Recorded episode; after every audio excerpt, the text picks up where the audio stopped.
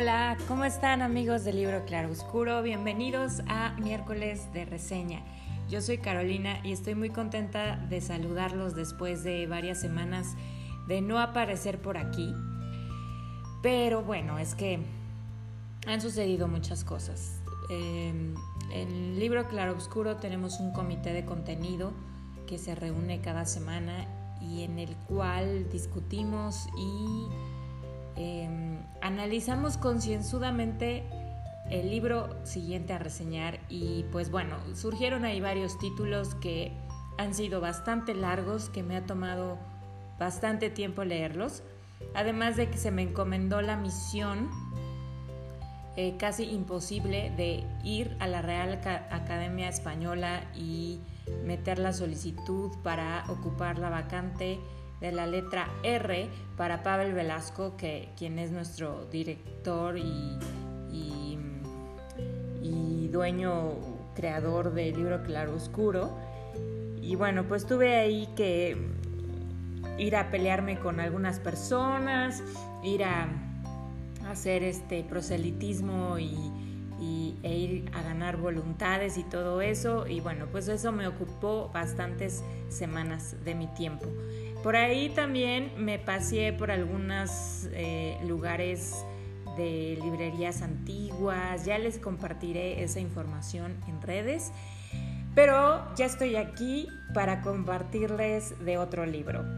Y fíjense que a este libro pues eh, llegué más que por, más que por el título y la sinopsis del mismo por la autora. Úrsula K. se ha vuelto una de mis autoras favoritas, ya se las hemos reseñado aquí en otras ocasiones. Ella es una autora estadounidense que se ha especializado en la novela fantástica.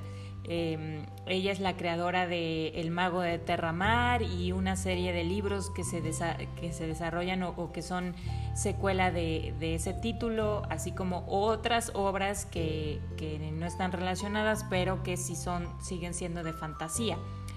Sin embargo, este libro que les voy a reseñar hoy, pues aunque es pues ficticio, obviamente, tiene mucho de histórico. Este libro se llama Lavinia y nos habla de una parte considerable, casi ya la última, de la, de la Eneida. Lavinia es un personaje de la Eneida, de la Eneida creado por Virgilio, y esta fue la última esposa que tuvo Eneas. Em, el libro me encantó porque sin yo saber en realidad de qué se trataba, o sea, realmente no lo leí, se lo soy, le soy sincera, no, no leí la sinopsis, sino simplemente vi que se trataba de un, de un libro de Úrsula y entonces lo tomé y dije, este lo voy a leer. Así que, ah, y claro está que el comité de contenido del libro Claro Oscuro me lo autorizó por escrito y entonces fue, fue que me, me di a la tarea de leerlo. Y entonces conforme fue empezando el libro, me costó un poco de trabajo entender ¿qué onda? Porque está escrito a, destiempo, es decir, eh, por un lado la narradora, que es Lavinia, nos va contando su propia historia, pero eh, ella misma hace la reflexión de que Virgilio, en, su momento cuando la creó y, la plasmó en la Eneida, le dio un papel irrelevante, casi gris, casi nulo. Y ella misma pues decide ahora como redimirse y contar su propia historia. Y entonces nos va contando de pronto fragmentos de su infancia y luego regresa al, al, tiempo actual y luego se va hacia el futuro, etc. Eh, porque bueno, finalmente esa historia ya está escrita y sin embargo ella nos da detalles mucho más profundos de lo que ocurrió.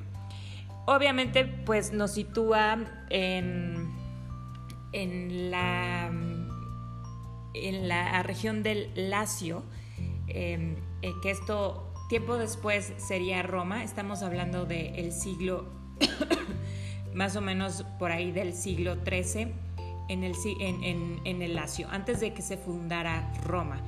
Y Lavinia es hija del rey latino, que es eh, rey de todo Laurentum y bueno, pues parte de la región de Lacio pertenece al Laurentum y Lavinia pues ya está en edad de casarse y pues es necesario que se case con alguien que tenga su em, pues como su estatus. Su madre, que por un lado pues es una reina mm, un poco traumada porque perdió a sus dos hijos muy pequeños y eso la marcó para siempre. Se muestra hacia Lavinia eh, pues bastante eh, falta de amor y, de hecho la rechaza bastante y entonces no tienen una buena relación y sin embargo Lavinia con su padre tiene la mejor relación del mundo. Ella no quiere casarse, no quiere que nadie llegue a arrebatarla del lado de su padre y del reino en el que ha sido perfectamente feliz. Hasta ese momento y en el reinado del rey latino todo ha sido paz una paz extraordinaria.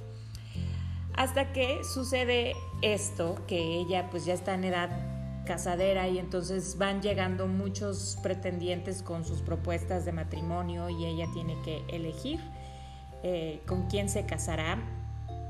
Y bueno, ella dentro de su, digamos, su función dentro del reino de su padre, Em, es un poco apoyarlo en, las ceremonias sagradas y, en todos los ritos y las costumbres espirituales que tienen en ese reino y entonces ella tiene comunicación con los espíritus y con los oráculos. Y una noche en que fueron al lugar sagrado donde se practican estas ceremonias, la viña tiene su propia visión. Y entonces Virgilio en persona, el poeta que la creó, se le aparece. Y entonces tiene diferentes charlas con él a lo largo del libro, en donde él le va revelando cosas que habrán de ocurrir. Y una de las cosas que le dice y le da certeza es que ella no debe casarse con nadie que sea del territorio de su padre, sino que debe casarse con un extranjero que llegará de, de fuera y que cruza viene del mar. Entonces, bueno, Lavinia por un lado siente una tranquilidad y un alivio grandísimos porque de todos los pretendientes que, están en la lista no hay alguno que, que realmente ni, le interese ni le cautive, sino por el contrario. Todos ellos de alguna forma le inspiran em, rechazo y desagrado y el saber que se tiene que casar con alguien ajeno totalmente a ellos, pues por lo menos le da expectativa. Y es así como tiempo después llega Eneas, de acuerdo a, lo que la misma Eneida relata, llega Eneas a la tierra del Lacio y entonces em, ella reconoce en él al hombre al que, con el cual deberá desposarse.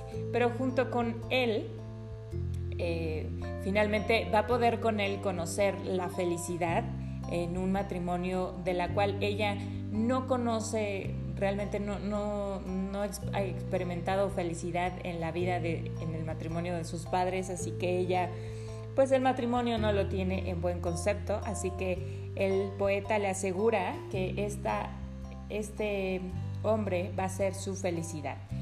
Y convencida de ello, este, es la llegada de este hombre, pues efectivamente le produce felicidad. Sin embargo, va a traer la guerra a la región de, Lacio, donde pues no, no, la había habido por mucho tiempo gracias al buen gobierno de, y a la prudencia del rey latino. Em, bueno, si ustedes ya leyeron la Eneida y yo creo que sí, porque es una de las obras que prácticamente nos dejan leer eh, de forma escolar en los, en los planes de estudio. Yo la leí en su momento, recuerdo que me gustó muchísimo. Hace muchos años que, que no me acerco a ella nuevamente, pero con este libro me dieron muchas ganas de volverlo a hacer. Recuerdo que la Eneida y la Odisea fueron dos de las primeras obras que también leí completas y que me gustaron mucho, mucho. Y bueno, si ya la leyeron, ustedes sabrán cuál es el desenlace de la vida de, eh, de Eneas.